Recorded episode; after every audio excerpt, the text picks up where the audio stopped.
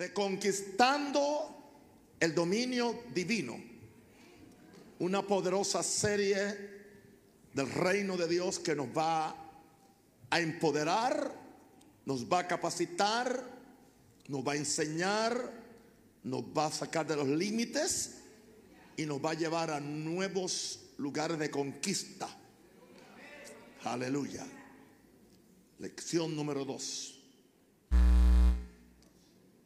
Limitadores que te roban el dominio que Dios te entregó.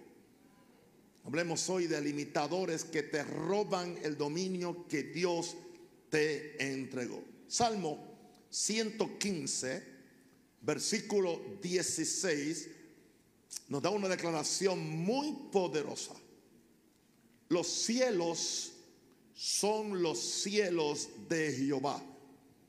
Y está bien, todo el mundo cree eso, todo el mundo acepta eso, todo el mundo repite eso. No sé si podemos creer la segunda parte del verso.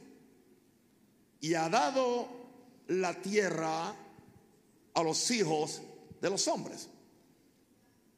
Eso tiene mucha significación en el tema del reconquistar el dominio. Porque inicialmente Dios, eso fue lo que Dios hizo. Y Dios no ha cambiado de opinión cuando Dios da algo, Dios no lo quita.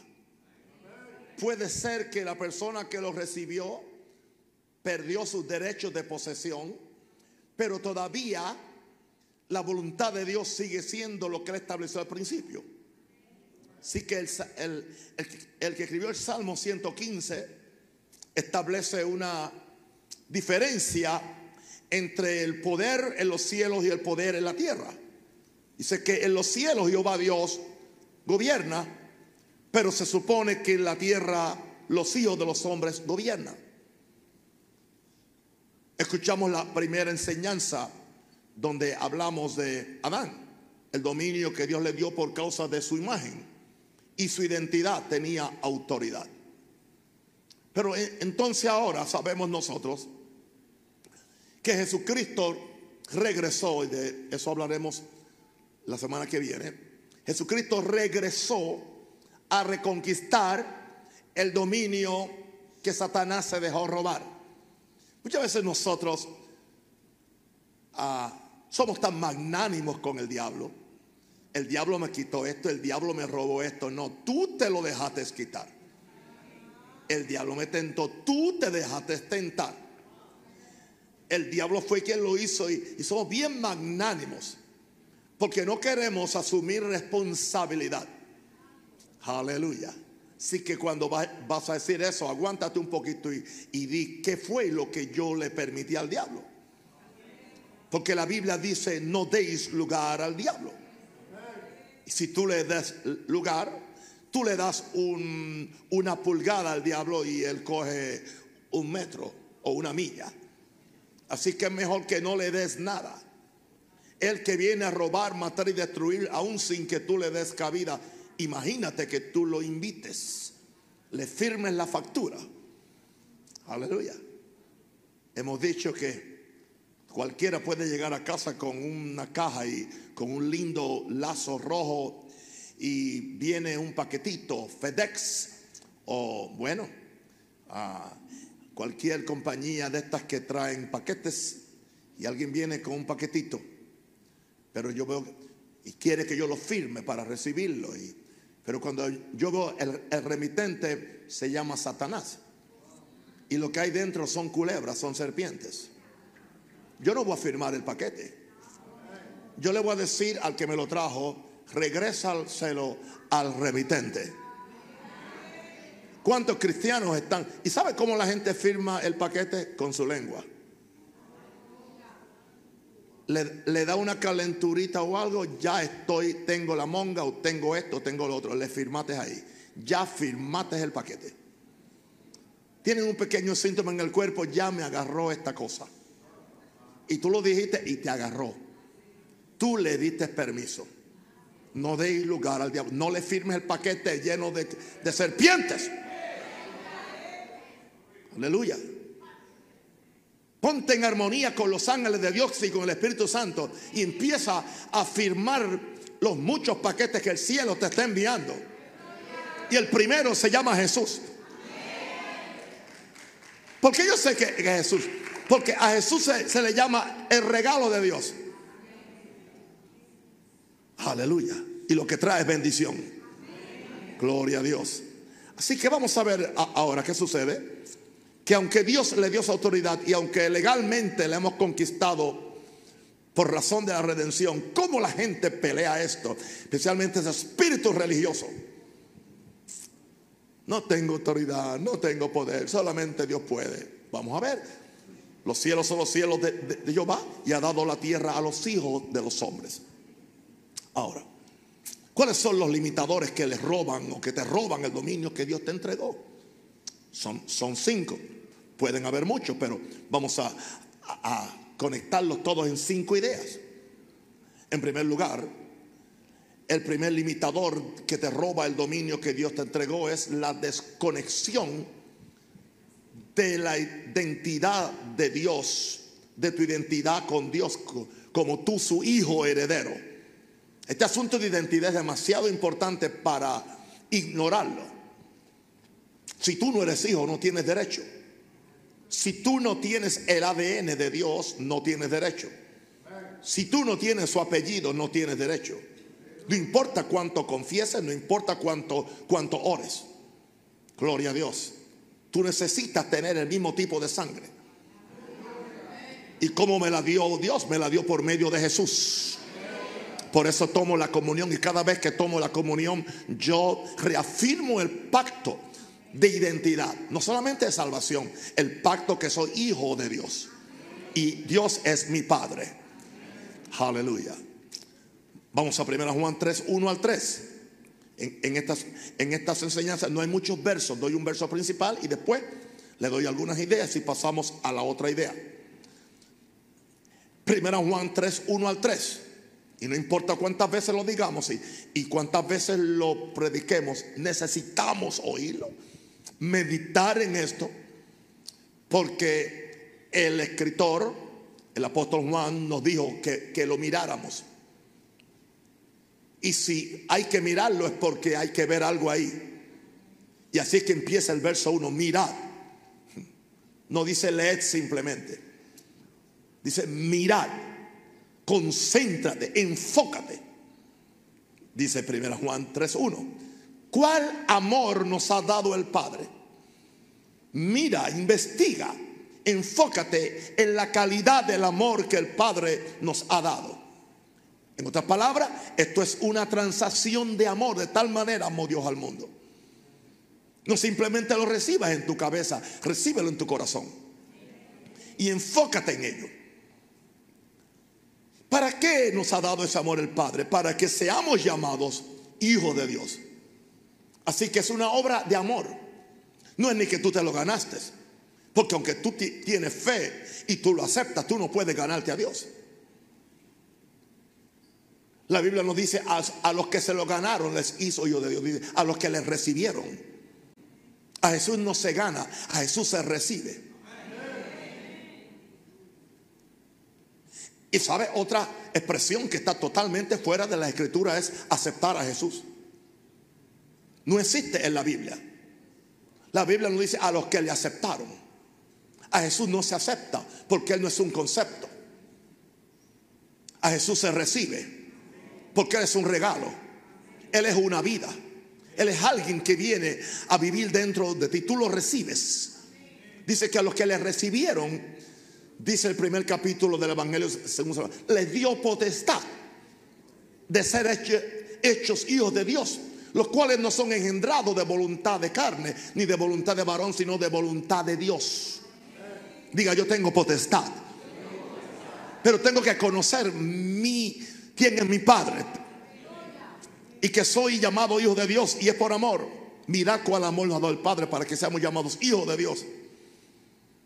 Y añade Juan, por esto el mundo no nos conoce. Eso no indica. El mundo te conoce a ti como cualquiera que sea tu nombre. Conocen a un rosario, no conoce al Hijo de Dios. Y es triste que muchas veces otros que se llaman cristianos tampoco conocen a otros hijos de Dios porque no son de su cercado o de su parcela o de su rancho o de su corral. Se supone que los hermanos nos conozcamos, nos respetemos, nos apreciamos, porque somos de una sola familia.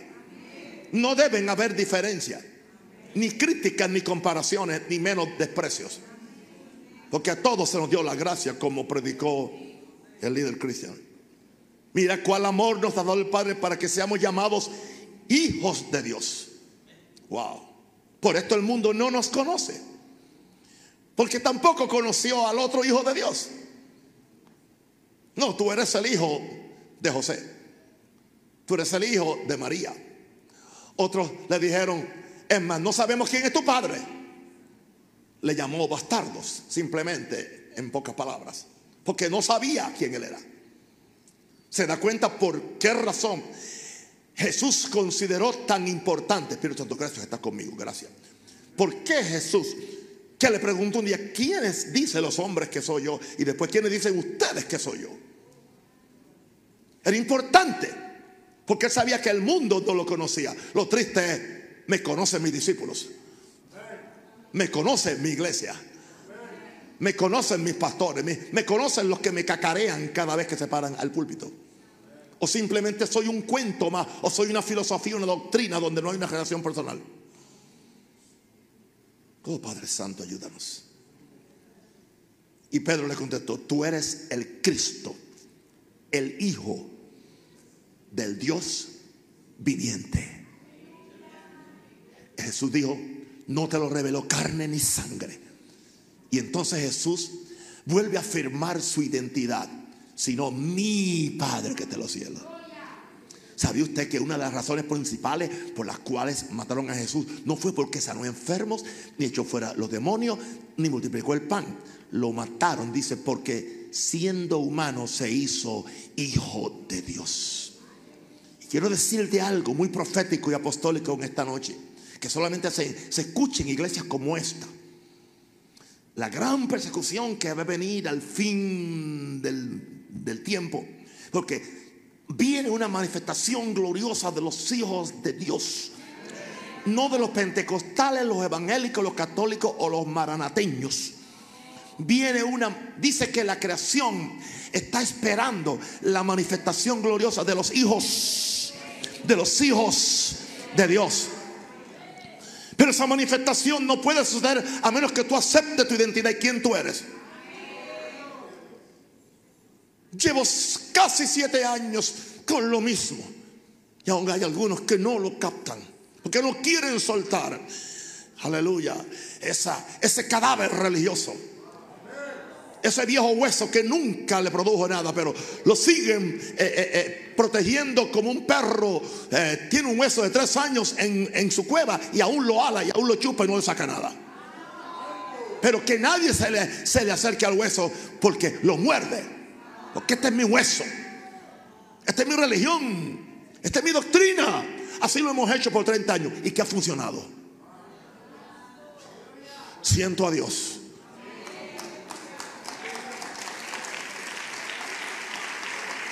Y siento que me está poseyendo.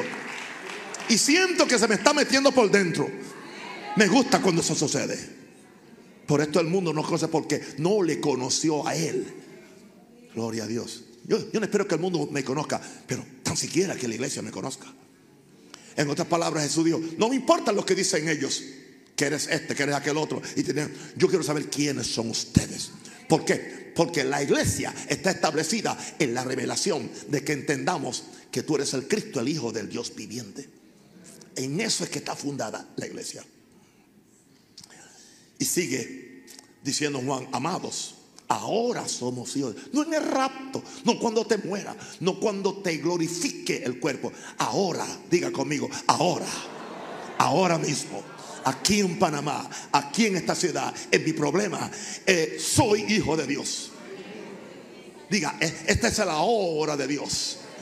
Ahora somos que hijo de Dios. Publíquelo, cántalo, grítelo, dígalo, escríbelo, tutéalo.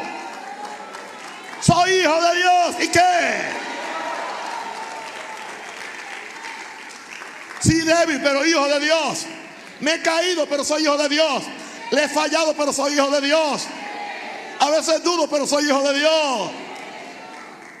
Es más, me he ido, me he ido pródigo a malgastar la herencia y todavía el Padre me está llamando su hijo. Y antes que el Padre le pida perdón de su vida eh, eh, eh, malgastada, Él dice, he aquí mi hijo, ese es mi hijo. Nunca, nunca, nunca le llamó otra cosa, mi hijo. Así que por ahí yo creo que hay tanta gente afuera que Dios le está llamando hijo y nosotros le estamos llamando hijo del diablo. Ya Dios le tiene el ojo puesto. Se descarriaron, están, eh, están, allá, ¿entiende? Eh, eh, bueno, pero, pero, pero está esperando que venga. Y, y hace falta una iglesia que ore, que los invite y los reciban cuando vengan.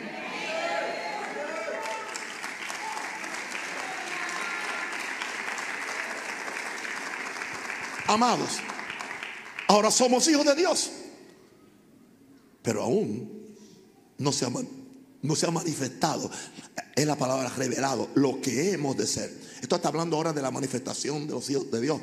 Dice, aún en el tiempo de Él, no se había manifestado, pero sabemos que cuando Él se manifiesta, o sea, cuando Él esto no tiene que ver nada con la venida. Cuando Él se, revele, cuando Él se nos revele, si Él se nos revela, es como único, seremos semejantes a Él. Porque Él es el último Adán. Él es el Hijo perfecto. Él es Dios carne. Cuando Él se revele, seremos semejantes a Él. Porque le veremos tal como Él es. No como me lo invitaron. No como está en la filosofía. No como está en los pictures. Sino tal como Él es. Y el único que puede revelártelo a Él tal como Él es, es el Espíritu Santo. La iglesia que no cree en la operación del Espíritu Santo nunca tendrá revelación de Jesús. Siempre tendrán un Cristo histórico, pero no un Cristo actual y resucitado, activo en la iglesia. Me pueden poner un aire porque estoy aquí ardiendo en candela seremos semejantes a Él. ¿Cuándo es? Porque le veremos tal como Él es. Yo no quiero verlo como me lo pintaron. Yo quiero verlo, diga, diga, diga. Yo quiero ver a Jesús tal como Él es. Y sabe lo que añade, dice, y todo aquel que tiene esta esperanza en Él. ¿Cuál esperanza? La esperanza de encontrarse en Él, de estar en Él, de conocerlo a Él, dice, se purifica a sí mismo. No necesitas un, un predicador o un policía que te esté que te esté cuidando, te esté investigando, no. El que tiene esta esperanza en Él, en Él, en Él, en Él, en Él. No en mí. O sea, yo no confío en mí. Yo confío Él en mí, la esperanza de gloria. Pero Él confía para meterse en mí. Aleluya. Pero yo no puedo confiar para poner la confianza en mí simplemente independientemente de Él. Aquel que tiene esta esperanza se purifica a, sí mismo. O sea, a sí mismo se purifica. O sea, él mismo, él mismo al, al identificarse con la revelación de Jesús, él empieza a dejar todo el pecado. Y sucede que entonces dice que se vuelve, así como Cristo es puro, Él también se pone puro. ¿Es posible o no es posible? ¿Y por qué nos dijeron que no? ¿Y por qué le compramos esa mentira? Y hemos tenido una iglesia coja, una iglesia enana, una iglesia sin poder, una iglesia sin imagen, una iglesia sin dominio. Porque nos desconectamos de la identidad de Dios como su hijo heredero. Ahora, doy las ideas sobre este primer punto. Tú tienes que saber que eres hijo de Dios, como Adán lo era como Jesús lo fue. Adán sabía que era hijo de Dios. Jesús sabía que era hijo de Dios y no lo negó. Tú tienes que saberlo ahora, porque estás en el mismo nivel. Y yo sé que esto le vuela la mente a alguna gente. Estás. Ahora, escucha esto. La mayor amenaza tuya a Satanás no son tus dones del Espíritu. No son tus dones del Espíritu. No son tus habilidades. Ni aún tu llamado. La mayor amenaza tuya, Satanás, es tu identidad como un hijo de Dios. ¿Por qué yo sé eso? Porque yo sé eso. Porque antes de tentar a Jesús para que manifestara su, poder, y antes que tentara a Jesús para poseer los reinos del mundo, el primer cuestionamiento fue, si eres hijo de Dios, haz que estas piedras se conviertan en pan. Entonces, ¿qué era lo primero que Satanás quería hacer? Sembrar una pequeña duda, solamente una pequeña. Tú no puedes andar por ahí, ¿seré salvo o no seré salvo? Pero es que yo no lo siento, es que no se me paran los pelos ya. Estoy en un desierto. ¿Eres o no eres hijo? A mí no me importa cómo me sienta, yo soy hijo de Dios.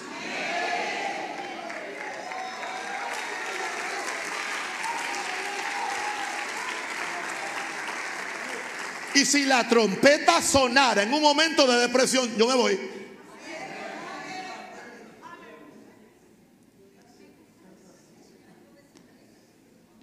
Porque su espíritu me atrae.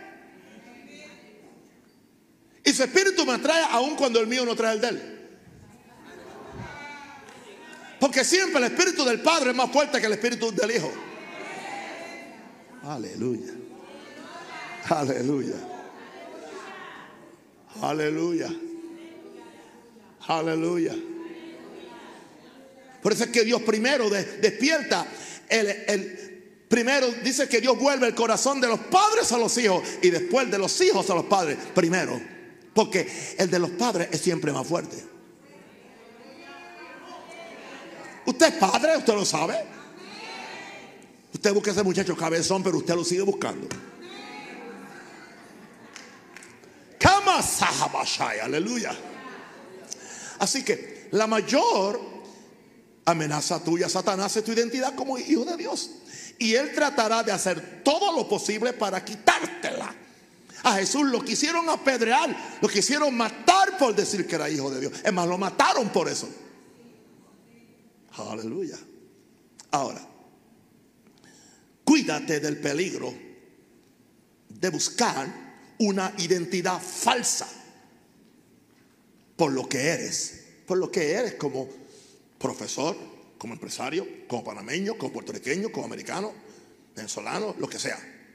Porque eres doctor, porque eres rico, porque nada, de eso no. O sea, cuídate del peligro de buscar tu identidad falsa por lo que eres o por lo que tienes. Dios, Dios no se impresiona con tu mansión en Costa del Este. Pero Dios tampoco se, se, asusta con tu casucha en Curundú. Amén. Dios no se impresiona con tu, con, eh, con tu Lamborghini o lo que sea. No se impresiona. Medio millón no se impresiona. Pero Dios tampoco se asusta con tu bicicleta. Todo eso que acá la gente cree que es importante, a Dios no le interesa. No le interesa en absoluto. Y yo no sé por qué, porque la religión pasa tanto tiempo eh, poniendo doctrinas, ponte esto, no te pongas aquello, ponga esto, aquello otro, ¿entiendes? ¿Entiendes? Yo sé que ya, ya por ahí hay, predicadores que solamente están diciendo a, los muchachos que si siguen con esos pantalones tubiados se van a aparecer muchachas. Yo, pero yo, yo, yo no oigo a esa gente porque ya, yo sé, porque yo, yo sé que cuando agarran un tema, eso le dan hasta que, hasta que lo queman. Porque no tiene revelación de Cristo. Oh Jesús. O sea, no es por lo que tú tienes o lo que tú puedes hacer en lo natural. Esa no es tu identidad. Qué triste que pasemos toda una vida tratando de mostrar una identidad que es falsa. De eso le hablé a los valientes de Gedeón, no a los cobardes que no vienen.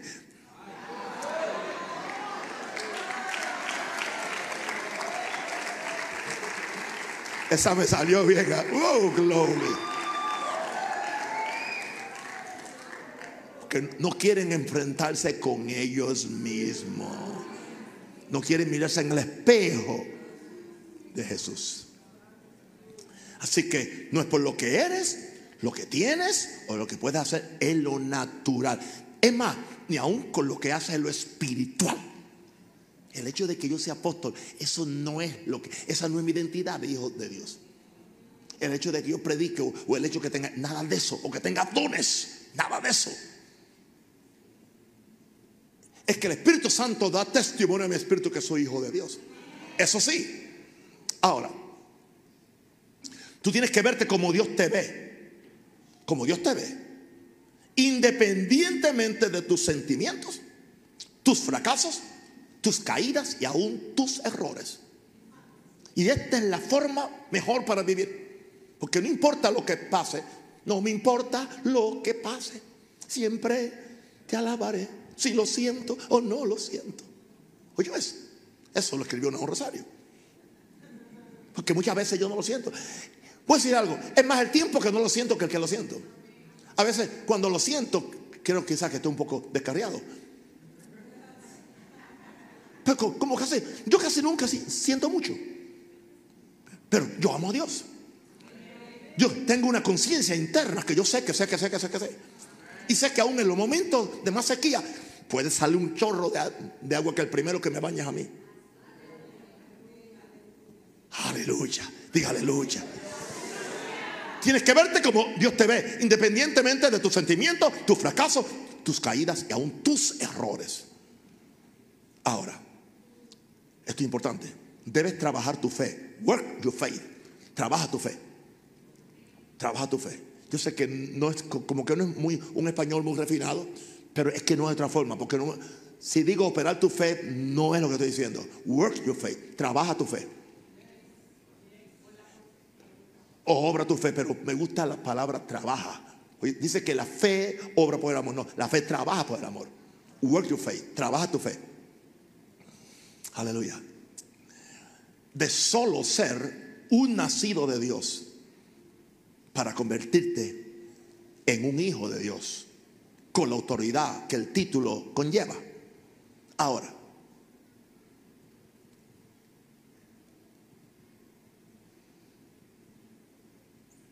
Naúm Isaac era hijo de Naúm Rosario desde el día que, no desde el día, desde el día que se impregnó la semilla en su mamá. Ya era hijo de Naúm Rosario, aún sin nacer. Y ahora que hay el asunto este de los, de los, sonogramas, ya tenía nombre, porque ya, ya era persona. Por eso esa, esa mentira de que el feto no es persona, es del mismo infierno. Ya es persona se le pone nombre. ¿Entiende? Como yo sé que era persona? Porque Dios le puso nombre a Jesús simplemente cuando cayó la semilla de él en el vientre de María.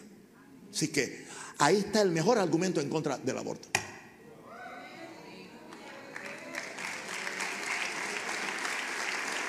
Así que Cristian tiene argumento cuando vaya a la asamblea. Pero una cosa es ser nacido, porque hay dos palabras en el, en el griego que las dos se traducen como hijo.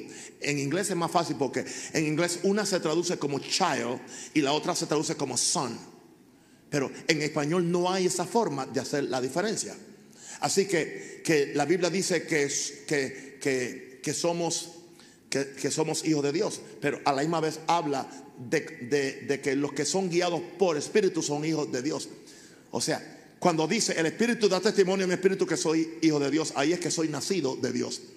Ahí es cuando empieza la vida espiritual. Pero entonces dice que entonces que los que somos dirigidos ya es otro nivel. Los que somos dirigidos por el Espíritu Santo, ahora somos que hijos de Dios. Ya es otra palabra que indica hijo maduro hijo que sufrió la adopción, recibió la adopción espiritual para entrar a la familia y poder participar de sus derechos legales. Pero ese, no es el tema. Y es que los hijos, dice, dice que entre tanto que el heredero es niño, en nada difiere del esclavo. Pero cuando se llega el tiempo, ¿entiende? Así que muchos, hay un problema con la iglesia, se ha quedado niña. Por eso tienen mentalidad de esclavos. No mentalidad de siervos como la mentalidad que yo tengo de siervo voluntario del amor de Dios, pero yo soy hijo. O sea, yo tengo actitud de siervo, pero mi mentalidad no es de siervo. Mi mentalidad es de hijo. con derechos en la familia. Entonces eso me da autoridad como Jesús que dijo, Padre, yo sé que tú siempre me oyes. Sin ninguna duda. Así que tú tienes que trabajar en tu fe para dejar de ser niño, de ser simplemente un nacido de Dios, para convertirte en un hijo de Dios con la autoridad que el título conlleva. Pero hay iglesias que no te llevan a ese nivel. Porque les conviene mantenerte niño para que puedan jugar contigo y te puedan mentir y te puedan ofrecer, ofrecer regalos que después nunca te los dan. Ahora, estamos hablando de los limitadores. Voy a decirles cuál fue el primero que di. El primero fue desconexión de la identidad de Dios como su hijo heredero. El segundo limitador es permitir ser dominado por la naturaleza inferior de mi ser. ¿Sabe una cosa? Mm, la parte mía mejor vestida en esta noche es la peor. La parte mejor bañada y mejor perfumada es la peor. Y es la más pobre. Y es la más débil. Y es la más insignificante. Pero es la más problemática. Se llama tu cuerpo. Se llama tu carne. Nadie, usted no tiene que decir, hermano, usted ámeme simplemente, ¿entiende? Yo estoy hablando de la mía, ¿entiende? Allá usted con la suya. Porque yo, conozco la mía. Vamos conmigo a Romanos 8:5, porque nosotros no podemos permitir ser, ser dominados por la naturaleza inferior de mi ser, que es mi cuerpo o mi carne. Romanos 8, 5, 8 dice, y aquí uso la Biblia de las Américas que lo explica un poquito más claro, porque los que viven conforme a la carne, si puedes conseguir la LBLA es más fácil, porque los que viven conforme a la carne ponen la mente en las cosas de la carne. Flesh incline, están inclinados a la carne. Pero los que viven conforme al Espíritu ponen la mente en las cosas del Espíritu. Verso 6. Porque la mente puesta en la carne es muerte. Es muerte. Pero la mente puesta en el Espíritu es vida y paz. Verso 7. Ya que la muerte la mente puesta en la carne es enemiga de Dios. O sea, tú tienes que disasociar tu mente de estar tan pendiente a tu carne y tiene que desconectarla un poco de tu carne y estar tan consciente de que tú crees que eres la gran cosa en tu carne y reconectarte con tu espíritu que es donde Dios está en ti. Un problema que vista bien, que tenga buen zapato, pero ese no eres tú. Y eso no es lo más importante. Si lo tienes, gloria a Dios, si no, tampoco. No deje no, mira mujer, no deje de, venir al culto porque la cartera no te combina con los zapatos. Asegúrate que tu corazón te combina con el de Dios.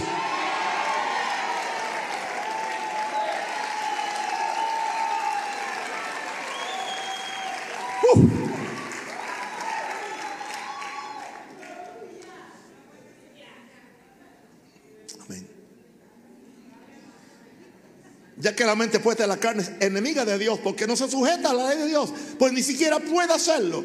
Y los que están en la carne y los que están en la carne no pueden agradar a Dios. No están, no pueden agradar a Dios. Y sabe que la Biblia habla de tres estados espirituales, habla de los niños, los carnales y los espirituales. ¿Sabe quién, es un carnal? Alguien que pasado el tiempo aún sigue como niño. ¿Ah? ¿Sabe lo que es un carnal? Un niño que tiene 14 años y aún se está haciendo encima.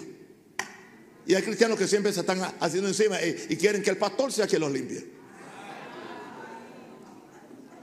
Se endemonian, se van de la iglesia, nadie, nadie le echa nada. No, el pastor no me casó, o el pastor no me hizo esto, o el pastor no me visitó, o el pastor no me llamó. No, se están haciendo encima ellos solitos. Nunca aprendieron a limpiarse el fofo. Y quieren que otro sea el que lo haga. Porque son niños malcriados no han crecido, no quieren crecer, quieren que otro los cargue. Pablo le dice, oye, debiendo ser ya maestro. Aleluya. Los que están en la carne no pueden ¿Por qué no pueden agradar a Dios? Porque el que está en la carne vive para agradarse a Él. Es fácil distinguirlo. Los que me hicieron, los que no me hicieron. Esa gente llegan a la iglesia a ver qué, qué puede Dios hacer por ellos o alguien por ellos. Y si no, entonces, entonces están mercadeando iglesia. ¿Entiendes? Se enojan con el 99 y se van al rey. Se, enojan con el rey y se van al extra. ¿Ah?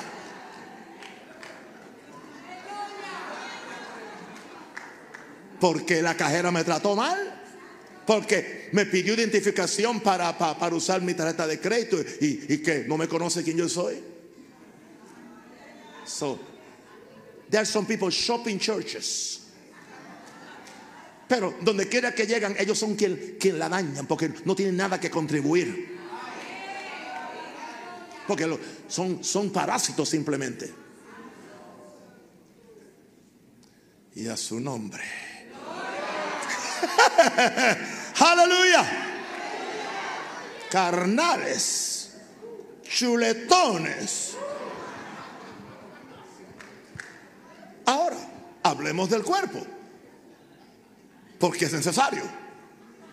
Si yo no tuviera uno, yo no pudiera estar aquí predicando. No. Y si yo no tuviera uno, y yo viniera aquí a predicar como, como en una nubecita que ustedes salían corriendo.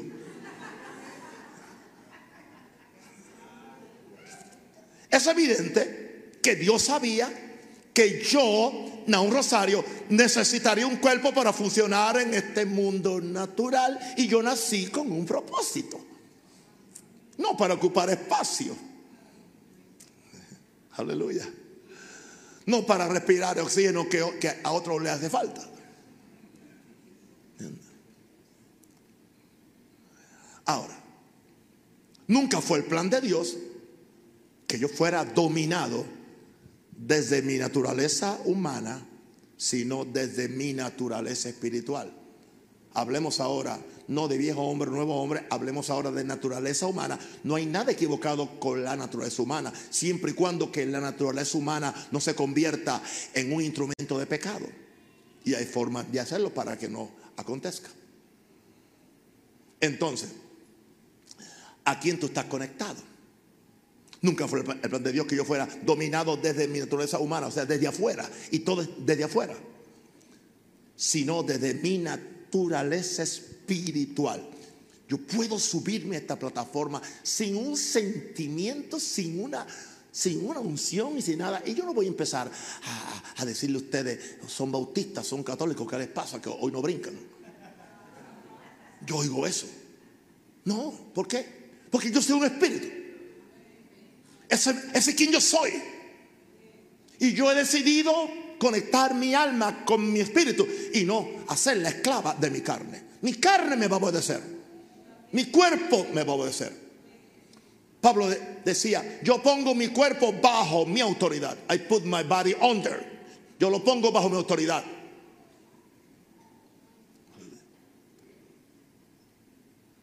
Por lo tanto, mi cuerpo no va a comer lo que él quiere sino lo que es saludable y lo que me va a añadir por lo menos 30 o 40 años más. Amén. Mi cuerpo no va a ser el adulterio que él quiere, la fornicación que él quiere y, cambiar de mujer cada siete años. Que está de moda ahora entre los grandes predicadores. Pues están buscando que su alma gemela.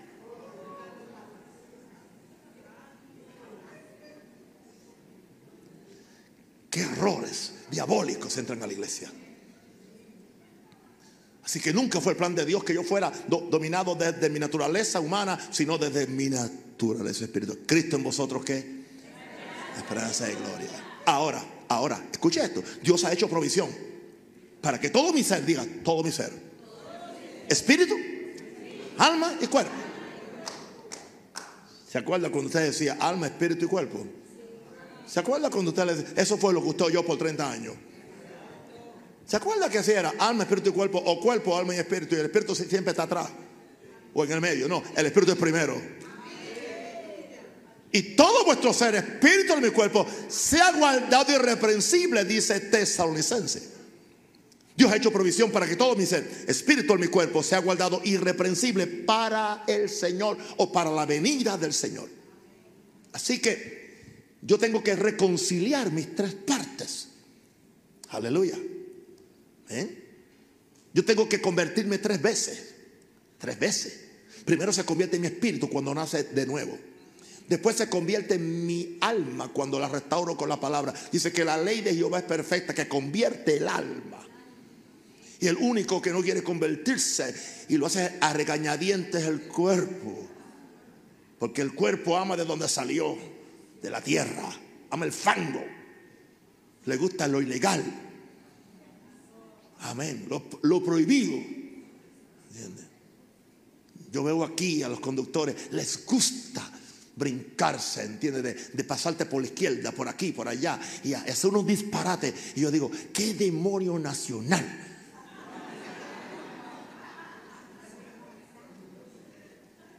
y brincarle al otro y jugarle al otro, ¿entiendes? Y se siente bien cuando lo hace, se siente bien cuando deja al otro, se, siente, se, uh, se siente bien, qué bueno soy, qué diabólico eres. Satanizado completamente, carnal.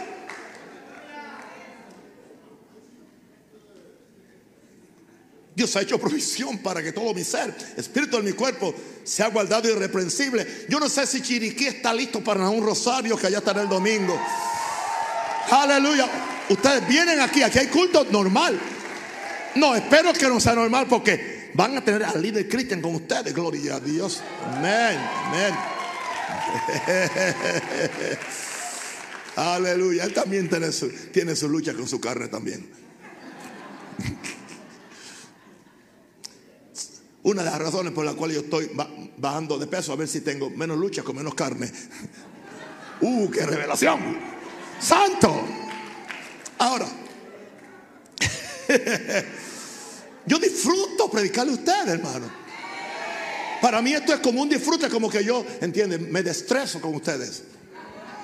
Y aleluya. Así que si Dios ha hecho provisión, por eso somos llamados a qué? A presentar nuestro qué? cuerpo. Nunca dice que presentemos nuestro espíritu. No, el espíritu no se presenta. El, cuerpo dice, dice, dice, os ruego por la misericordia de Dios que presentéis vuestros cuerpos, vuestros cuerpos, en sacrificio que vivo, no muerto, no muerto. Bueno, no espera que esté muerto para que te echen la agüita esa encima del ataúd. O que vengan alguien y lean todas esas, esas cartas que leen aquí. Todo el mundo dice cosas que no cree del que se murió. Y tu, y, tu, y tu institución dice de la, hay que, eh, oiga, si usted no lee esa carta en los funerales aquí, uh, uh, no. Y viene aquel y son chorro mentira porque no cree lo que están diciendo. Lo trataron mal en el trabajo, pero ahora como, como se fue y ya más nunca lo, lo van a ver, hay que despedirlo con flores. Hipócritas.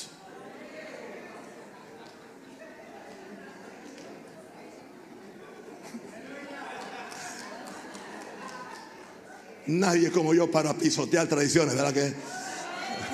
Alguien diga aleluya. Por eso somos llamados a qué? A presentar? Nuestro cuerpo. En sacrificio qué? Vivo. Vivito. Mientras más vivo, preséntalo más rápido. Presentar vuestro cuerpo en, sacrificio vivo. Santo es separado. Es para ti, Señor. Agradable a Dios que es vuestro culto racional. Reconciliamos, reconciliamos la gracia con nuestra obediencia. Es una área que estoy bregando con la pastora, porque ella es mucho de la gracia, mucho de la gracia, ¿entiendes? Y me dice ella, no, es por la gracia de Dios. Y digo, no te olvides, esfuérzate en la gracia. Y otra vez la traigo al balance, porque yo soy, fui su maestro y seguiré siendo su maestro.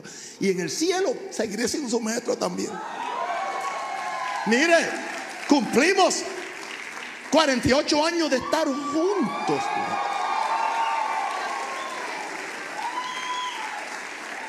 Qué delicia estar con esa princesa.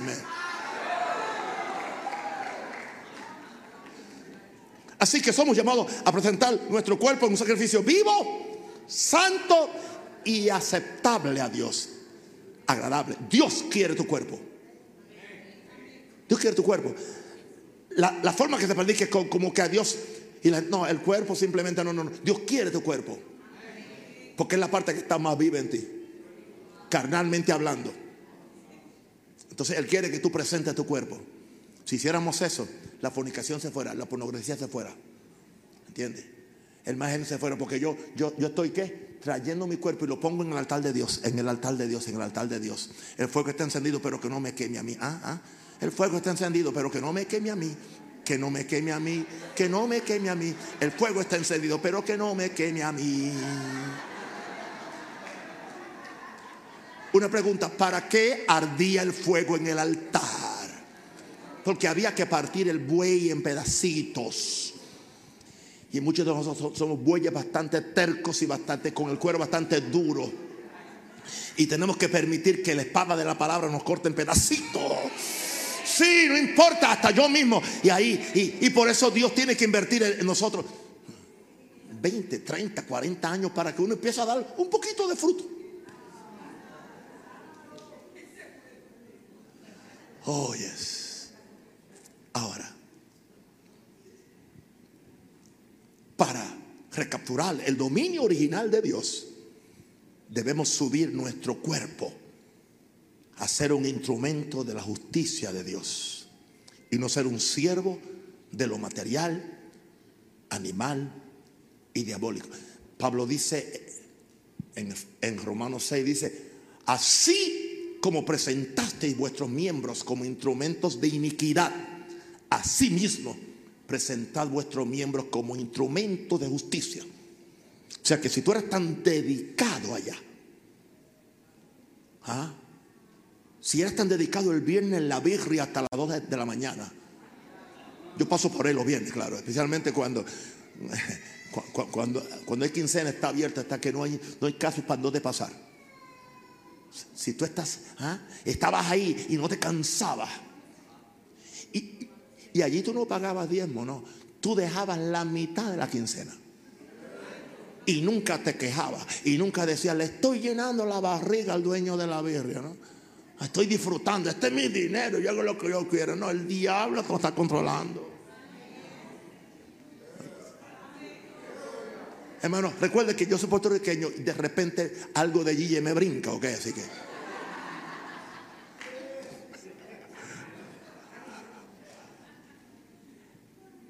Pero entonces no, ahora es cristiano, ahora no puede venir una vigilia y si, y si el culto, si son más de, la, más de las 10, mm, no, ya está, el pastor está hablando mucho, mucho, mucho.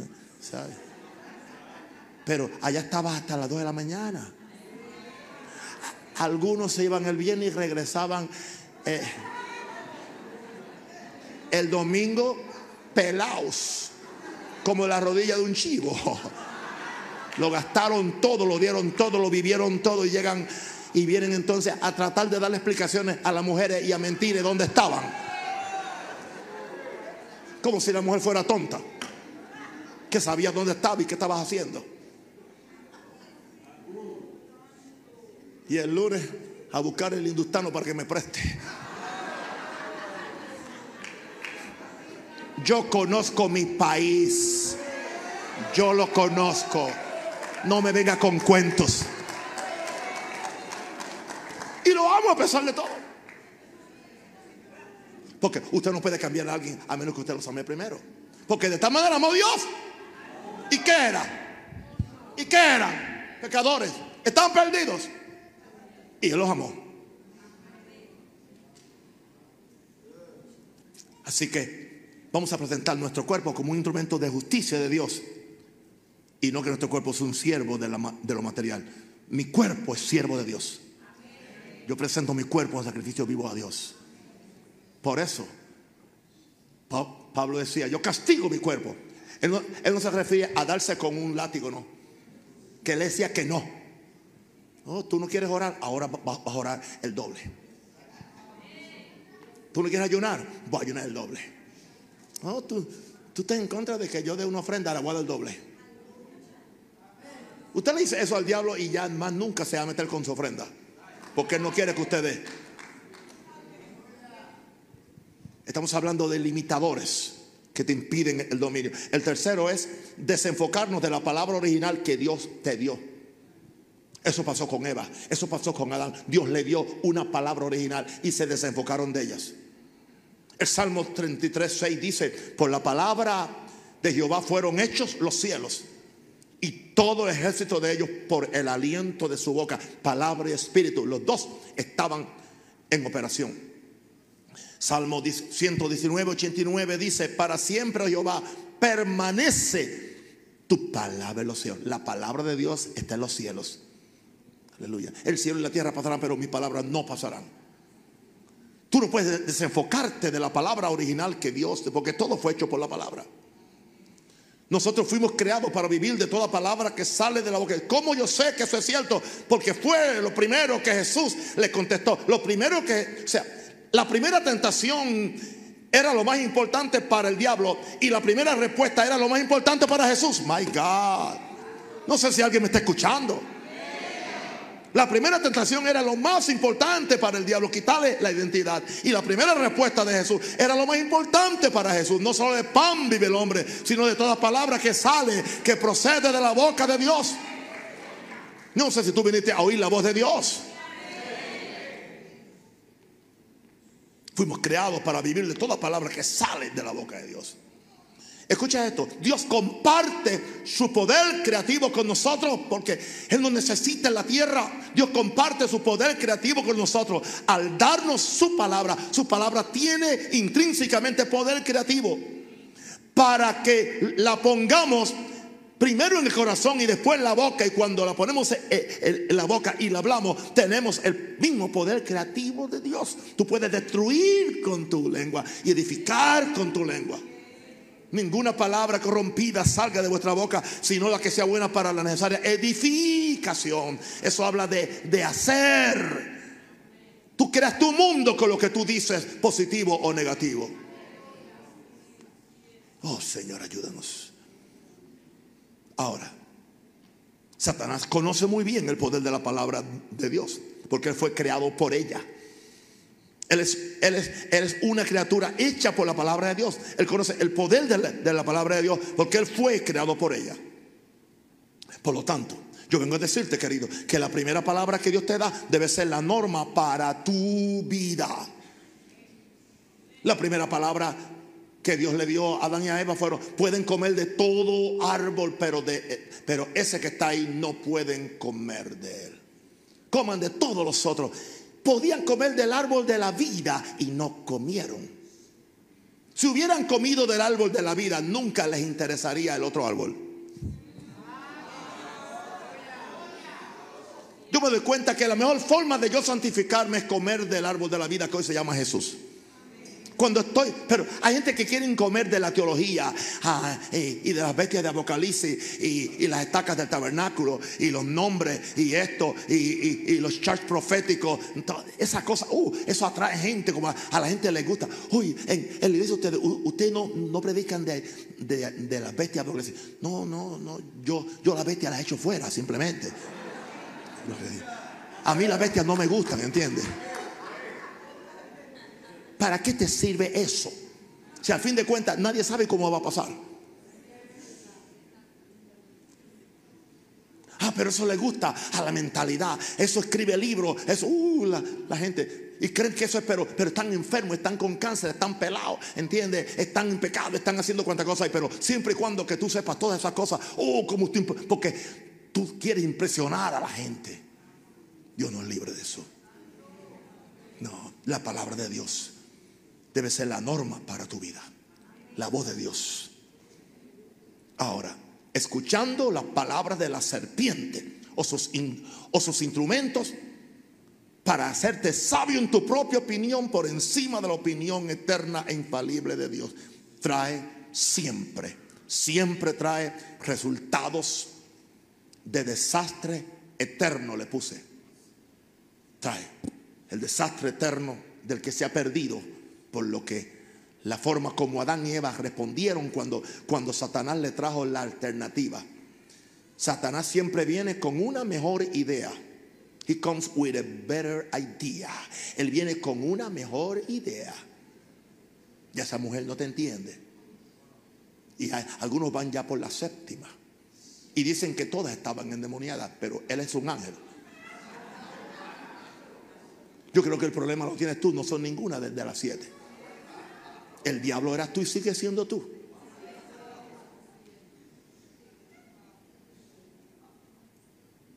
Porque siempre Satanás trae una mejor que idea.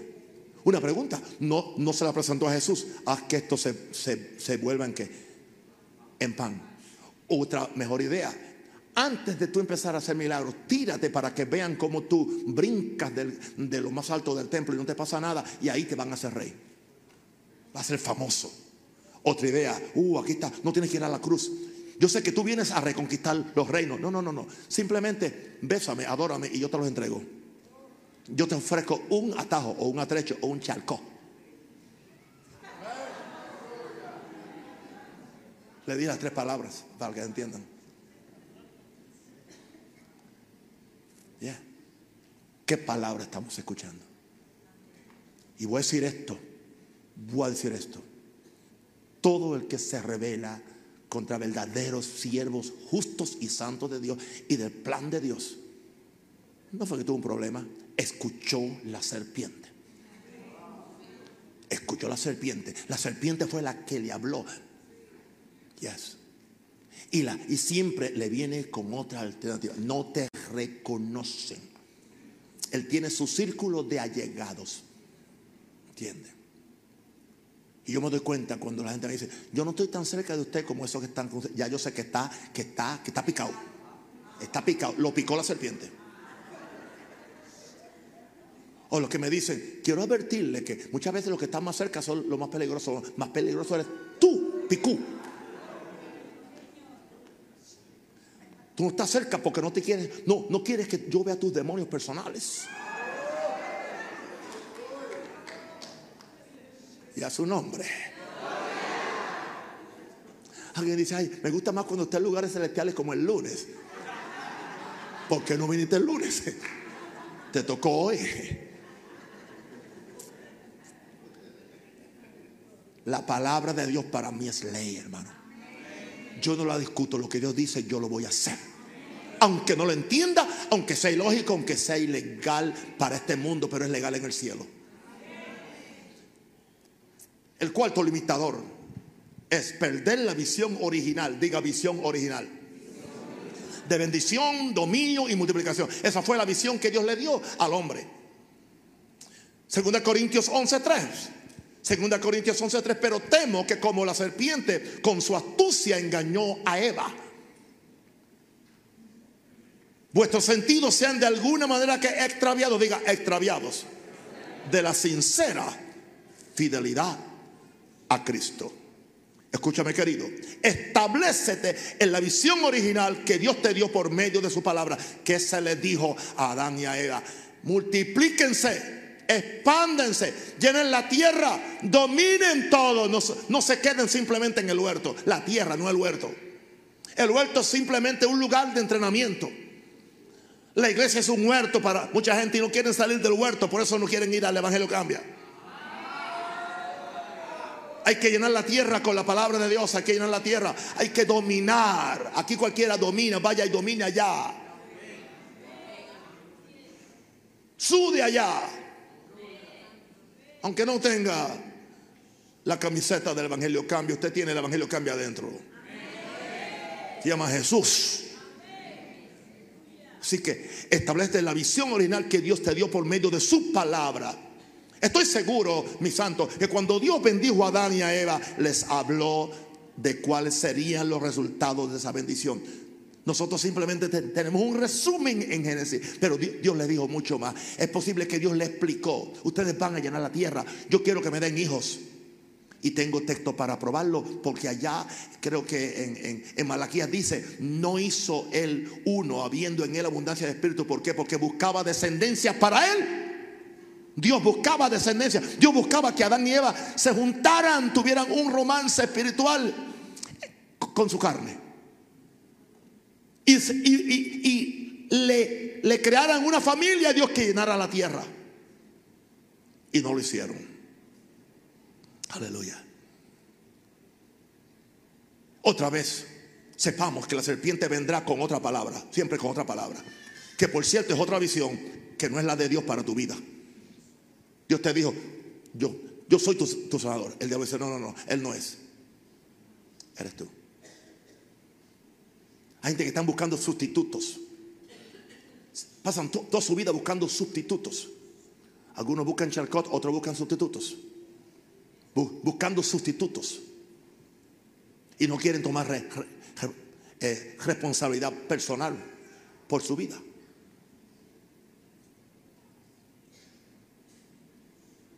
La mayor parte de las, de las, las pirámides son, son sustitutos para no trabajar, para no creerle a Dios, para no diezmar.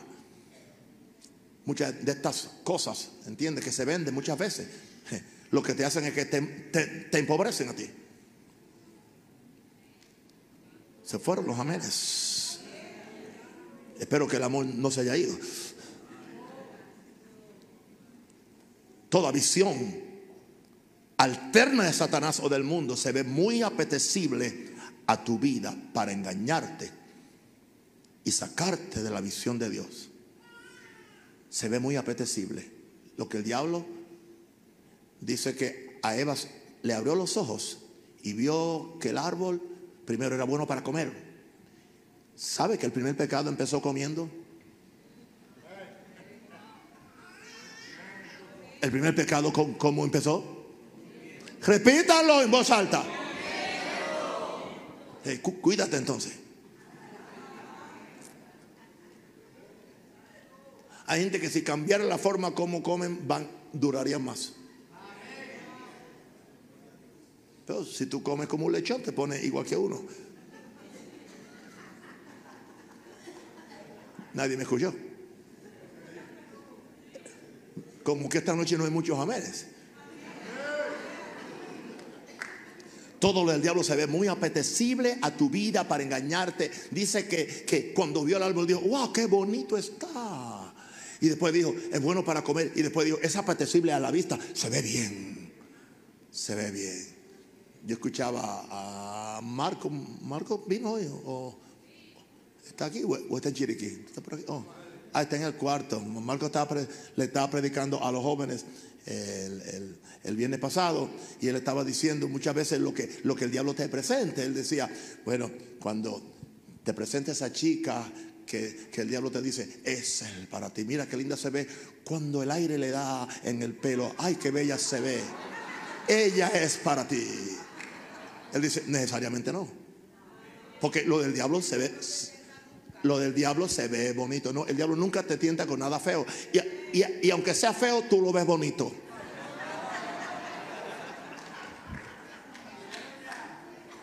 Así que yo prefiero que usted me vea siempre feo, ¿ok? Diga gloria a Dios. Aleluya. Toda visión, aleluya, es siempre apetecible para engañarte y sacarte. Oh, la, visión de hacerme rico vendiendo droga o, haciendo otra o, o haciendo tanta trampa es diabólica.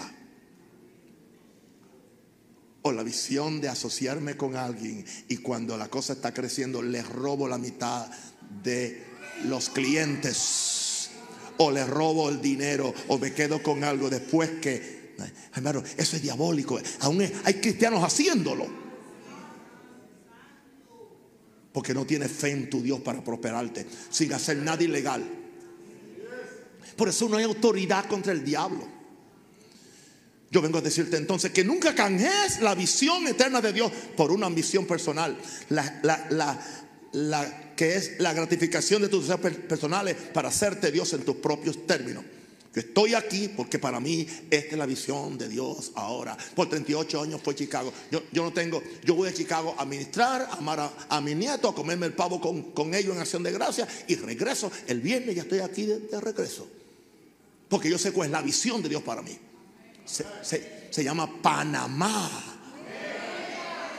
Es la visión de Dios para mí.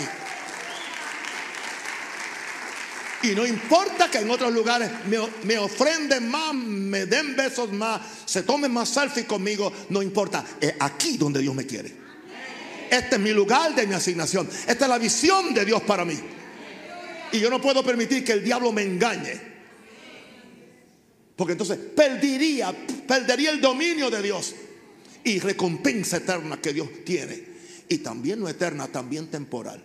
Porque Dios sabe cómo bendecirte y hacer aunque las cosas obren para el bien tuyo. Bendito el nombre del Señor. Así que no pierdas la visión original, que es de bendición, de dominio y de multiplicación, pero tiene que estar en obediencia a Dios. Gloria a Dios. La visión se pierde cuando se pierde la primera palabra.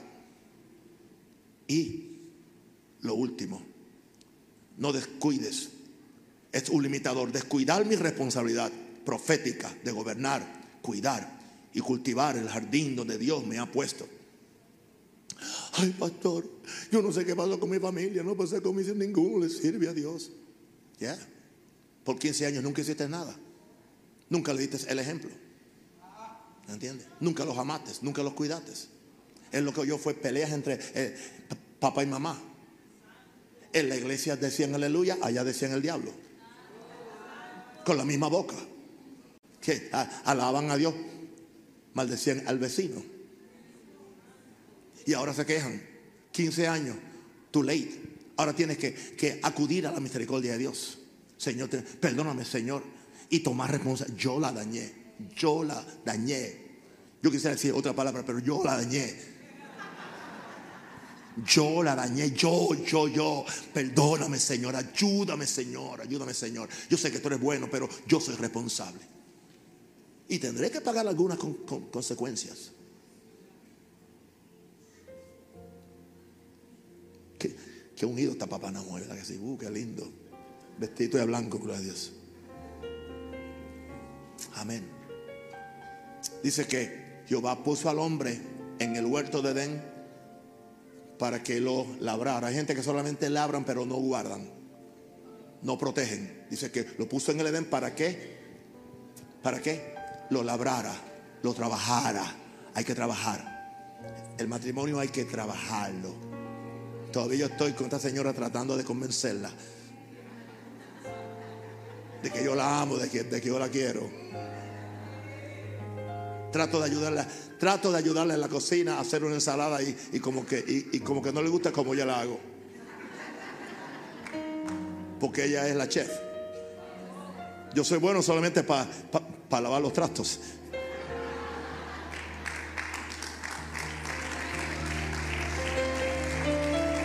Pero así es. Así es. El amor es sufrido. Amén.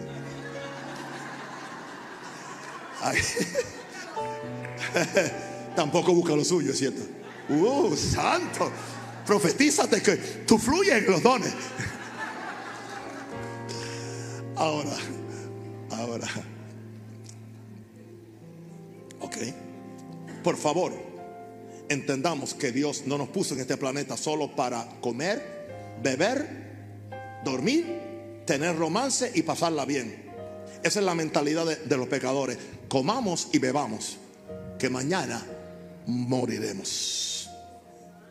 Nuestra perspectiva tiene que ser eterna. Hay algo más que comer, hay algo más que comprar, hay algo más que ver Netflix. Hay algo más, hay algo más que, que comer.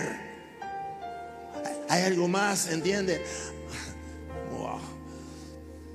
Hay hermanitos que si la mujer no está dispuesta a las 24 horas, se endemonian. Y dice, pues me voy con otra. Qué espirituales, ¿no?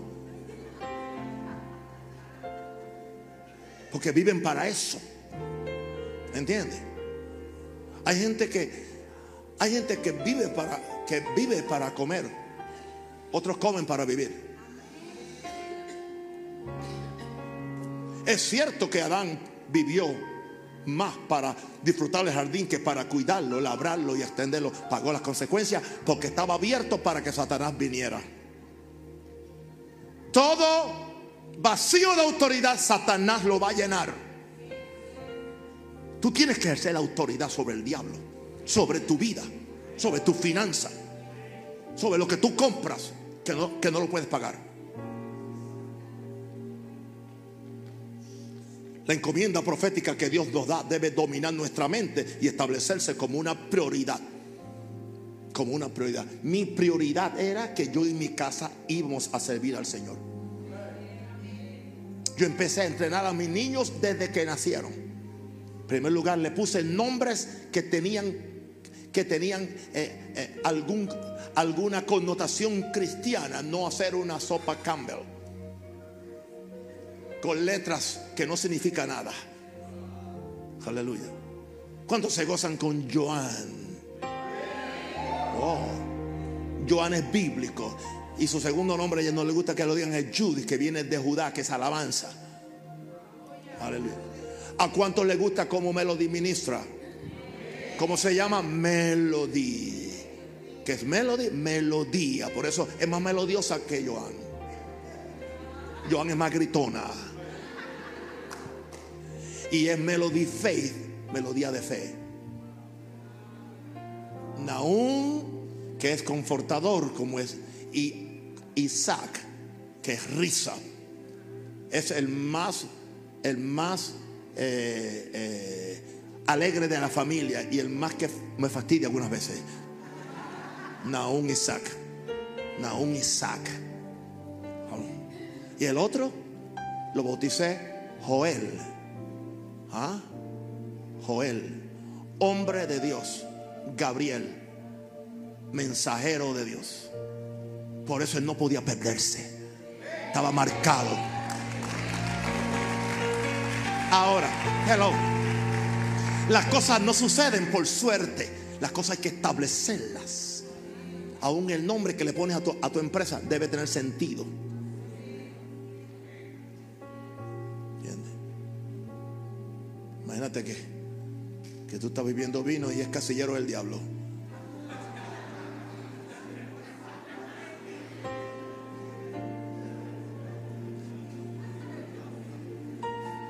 Diga aleluya.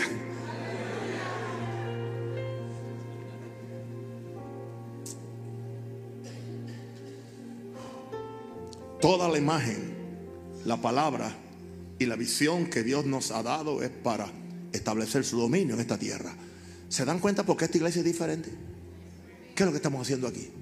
Estableciendo dominio. A Jeff se le acaba de abrir una tremenda puerta allá en, Curundú. Le han entregado eh, eh, instalaciones del gobierno para que las usen y den casa de luz y no tienen que pagar un centavo con todas las comodidades.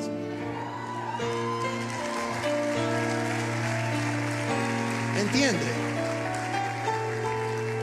Una pregunta, ¿nos podrá Dios confiar un huerto para que lo labremos? Oh my God. ¿Nos podrá Dios confiar eh, eh, ciudades para que las pastoreemos? Maranata. ¿Nos podrá Dios confiar países para que los aconsejemos? ¿Nos podrá Dios confiar millones para que los administremos y seamos de bendición? ¿Podrá Dios? son preguntas que hay que contestarlas. Porque toda la imagen, la palabra, la visión que Dios nos ha dado es para establecer su dominio en la tierra. Por lo tanto, mis queridos, no nos enamoremos tanto de la bendición, ni aún de, de la visión y de las muchas cosas que pueden venir a, a, a nuestras manos por razón de la bendición y el poder que Dios nos ha dado. Porque el poder trae cosas, traerá gente, traerá plata, pero no nos enamoremos de eso. No perdamos, no perdamos la perspectiva, no perdamos el plan de Dios, no perdamos cuál es el, el, el logo de este ministerio, llenando la tierra con la gloria de Dios. Por lo tanto, vengo a decirte hoy, vivamos para las tres cosas que vengo mencionando hace más de un mes. Vivamos para darle gloria a Dios. Vivamos para destruir las obras del enemigo que, que es el diablo. Y vivamos para ser de bendición a la humanidad de Dios. Y administremos esta autoridad. ¿Para qué pides poder? ¿Para qué quieres dominio? Simplemente, ¿entiendes? Gente que no pueden, no pueden dominar su casa, no pueden dominar su mujer. Hay gente que no pueden dominar un niñito de un año, le da la perreta, se tira ahí en el piso de, aeropuerto y los padres no, no, saben qué hacer con él. Ay, que me lo haga a mí. Uy, que me lo haga a mí. Uy, que me lo haga a mí. Que me lo haga a mí. Lo agarro, lo llevo al baño, le bajo los panticitos o los pantaloncitos y le tuesto las nalgas. Hablando en otras lenguas. Pregúntele a nuestros cuatro hijos. Así se cría. Así se cría. Pero estamos más interesados en la, en la psicología. ¿Entiende? En vez de lo que Dios ha dicho. Léete proverbios. Esa es la palabra de Dios. Así se cría. Cómo administras tus finanzas. Trae todos los diezmos a la folía primero para que haya alimento en mi casa.